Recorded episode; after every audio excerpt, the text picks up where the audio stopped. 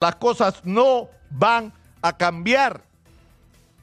No van a cambiar si no se construye una alternativa nueva para los peruanos y esa es la tarea.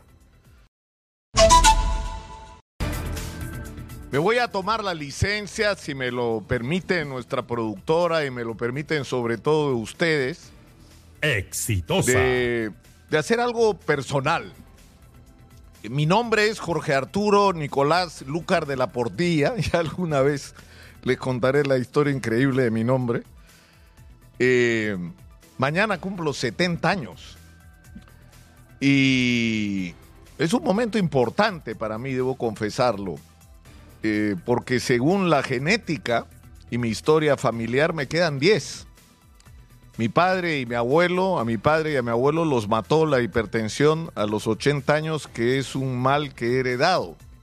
Aunque mis médicos brillantes, el doctor Isaac Crespo y el doctor Jorge Tuma, me dicen que si les hago caso viviré mucho más. Pero no importa, lo cierto es que cuando uno llega a esta edad, la eventualidad de la muerte es algo cercano, es algo posible, es algo que te puede ocurrir hoy. Y yo creo que ustedes eh, entienden de lo que estoy hablando porque han vivido la pandemia, cuando hemos sentido la muerte como algo cercano, ¿no? como algo posible, con algo que nos podía alcanzar. Es- Eso le pasa a una persona cuando va a cumplir 70 años. La muerte es algo que podría ocurrir en cualquier momento. Y les confieso que a mí la posibilidad de morir no me da miedo. No le tengo miedo a la muerte porque creo que he tenido una vida que ha valido la pena vivirse y la he vivido con intensidad y con pasión. Lo que me da es nostalgia, me da pena. Me da pena no poder contar, tener la habilidad de otros de escribir una historia sobre todo lo que he visto y vivido, que ha sido muchísimo, muchísimo. Me, me da pena no eh, poder hacer más para demostrarle al mundo que la televisión y el cine peruano son tan buenos o mejores que cualquiera porque hemos tenido un espantoso frenazo en la producción de contenidos de calidad en la televisión y en el cine peruano. Y yo soy parte de ese mundo. Y por eso me da pena no poder hacer más y no poder aportar a que construyamos una gran industria del cine y la televisión peruana para el mundo. Pero por otro lado, me da pena dejar este país así como está. Y no solo me da pena, me indigna de que nuestra generación le esté dejando a nuestros jóvenes y niños esto que tenemos, que es lamentable, que es vergonzoso, que es patético. Y eso me, me- me- produce un sentimiento, tenemos que hacer algo para cambiar esto.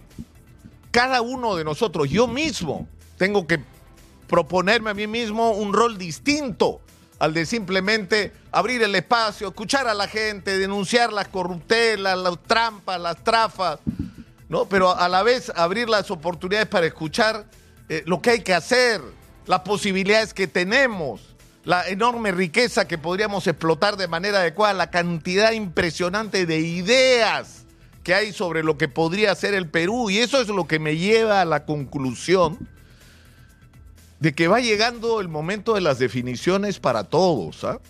Y yo quiero desde acá hacer un llamado con nombre y apellido a mucha gente que ha pasado por este estudio y a la cual yo invoco a que cambien, a que cambiemos de actitud, que nos convirtamos juntos, juntos, en un factor de transformación del Perú. Porque de alguna manera, cada uno desde donde está compartimos el mismo sueño. El sueño de vivir en un país donde nadie pase hambre. Un país donde todos tengan acceso al agua, al desagüe, a una vivienda digna, a un sistema de salud digno, a un transporte digno, pero sobre todo a través de la educación, a oportunidades.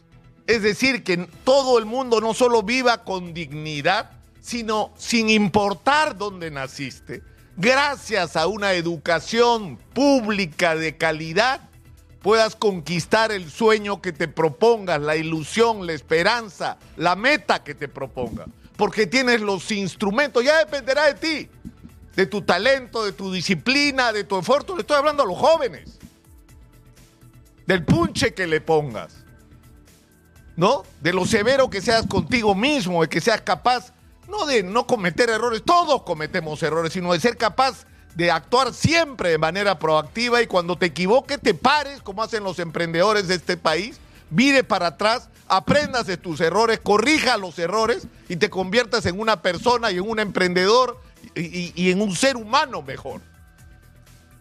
Yo creo que ese es un sueño que compartimos todos, de tener un país manejado con honestidad, donde los políticos no sean unos sinvergüenzas y los partidos unas bandas de delincuentes que lo único que quieren es llegar al poder para robarnos.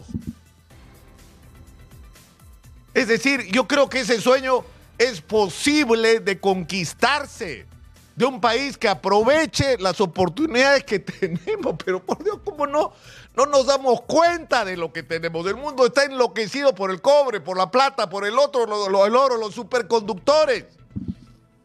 El mundo está desesperado por algo que nosotros tenemos y encima tenemos litio para conservar la energía.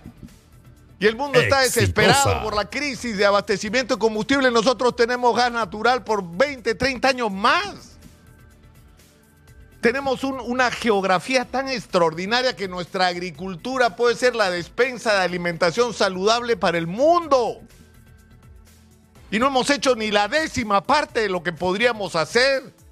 Y somos un destino turístico maravilloso porque tenemos todo, desde ríos amazónicos hasta gastronomía que el mundo admira. Y no estamos aprovechando estas oportunidades. Ni hablar del mar. Pero las cosas no van a cambiar si nosotros no cambiamos. Y me estoy refiriendo a ti, Susana Saldaña, que eres una emprendedora que no necesito decir quién es. Hay que hacer política, Susana. Y me quiero referir a Luis Villanueva, que ya empezó a hacer política. Luis Villanueva es el dirigente de la Federación de Construcción Civil que del brazo con los constructores decentes, que son la mayoría en este país, están promoviendo encuentros para discutir qué diablos hacemos con el Perú. Y me estoy dirigiendo a los trabajadores del CAS que representan más de 300 mil personas y que son gente decente, correcta, que quieren construir un país distinto, no solo justo para ellos, sino con un aparato de Estado eficiente, que es lo que no tenemos, y libre de corrupción. No quiero olvidar a nadie, o sea, me, me, me, me estoy refiriendo a los dirigentes magisteriales, a la gente sobre todo del interior del país, de las cámaras de comercio, de las juntas de usuarios de riego, de los colegios profesionales, que tienen todos ellos no solamente los problemas que vive su región, tienen las respuestas. Entonces, involucrémonos, juntémonos alrededor de un sueño común y, y puedo seguir con la lista en los colegios profesionales. Jorge Ruiz de Somocurso, cada vez que viene acá y abre la boca, dice cosas que deberían hacerse. Es más, que debíamos hacer hace mucho tiempo y no las hicimos. Y lo mismo pasa con la gente del colegio de ingenieros y los colegios profesionales en el interior del país. Es necesario que toda esta gente se junte en un solo gran proyecto nacional. Pero ese sueño compartido, y, no me estoy refiriendo, y, es decir, ustedes escuchan todos los días a Guido Penano. Por Dios, dígame si este hombre no merece ser parte de las decisiones políticas de este país. O ustedes escuchan a Jorge González Izquierdo, que es un maestro para explicarnos uno, dos, tres, cuatro los problemas económicos, sino también no debería estar comprometido en política y aportando a cambiar el Perú. Y a Javier Zúñiga con esa serenidad y esa visión de largo plazo, estoy hablando de economistas y como ellos tenemos profesionales en todos los niveles que están ahí con ideas, con propuestas y no son escuchados y no tienen ninguna posibilidad de participar en la toma de decisiones, que es lo que debería estar ocurriendo. Pero esto no va a ocurrir si toda esta gente no se junta alrededor, porque hay que poner sobre blanco y negro no solamente el sueño que compartimos, sino el camino que vamos a seguir para realizarlo, el plan para el Perú de los próximos 30 años. Y me dirijo también a Jesús Salazar Nietzsche y a la gente de la Sociedad de Industrias, que ha dividido el Perú en cuatro macroregiones y está recorriendo el país entero haciendo mesas técnicas para discutir lo que no se discute en el Perú. ¿Qué hay que hacer para transformar el Perú? Eso es lo que necesitamos, que todos estos esfuerzos se reúnan en uno solo y surja algo nuevo.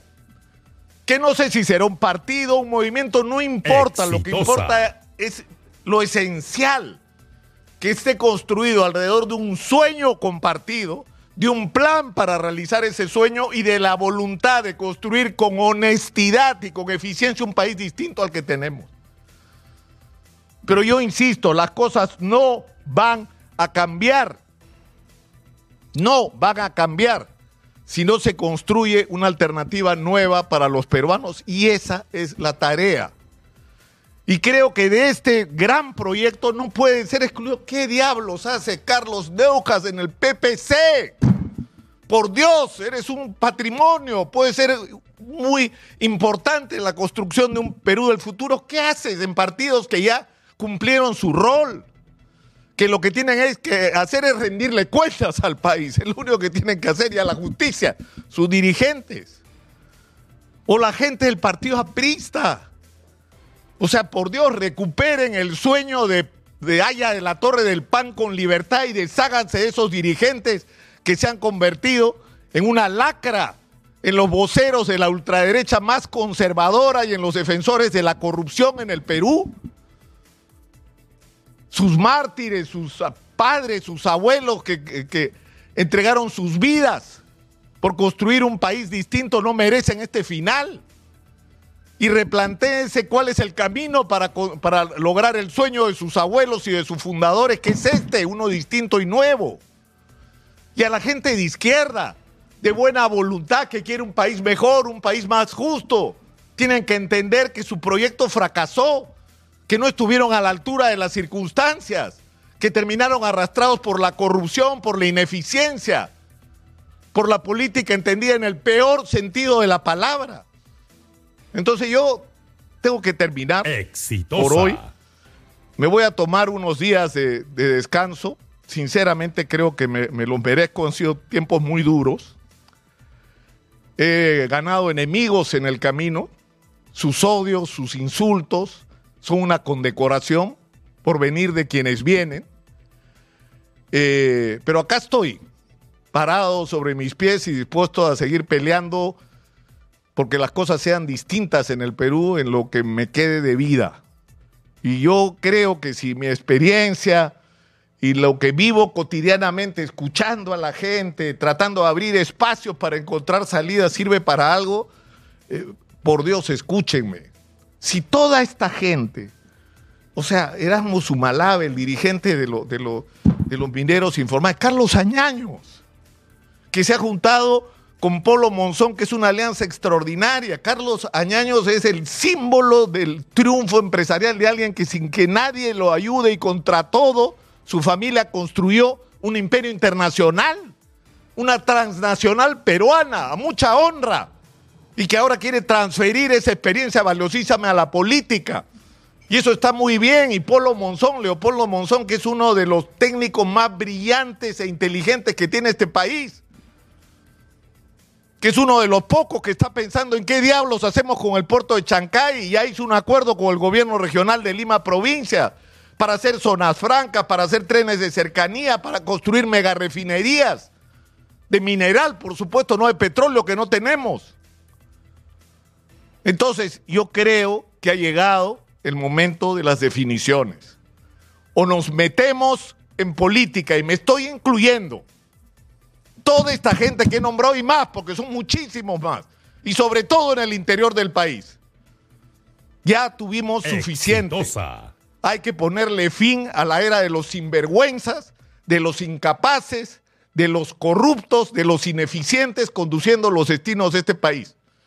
Hagámoslo por nuestros hijos, hagámoslo por nuestros nietos, hagámoslo por el futuro del país que nos convirtamos en un plazo mucho más corto del que todo el mundo cree, en un país del primer mundo del que todos y cada uno de sus habitantes se sientan orgullosos de pertenecer. Yo creo que ese sueño compartido es absolutamente realizable, pero escúchenme bien, depende de que nos pongamos en acción y nos pongamos en acción ahora porque no hay tiempo que perder. He dicho, señora Magariño.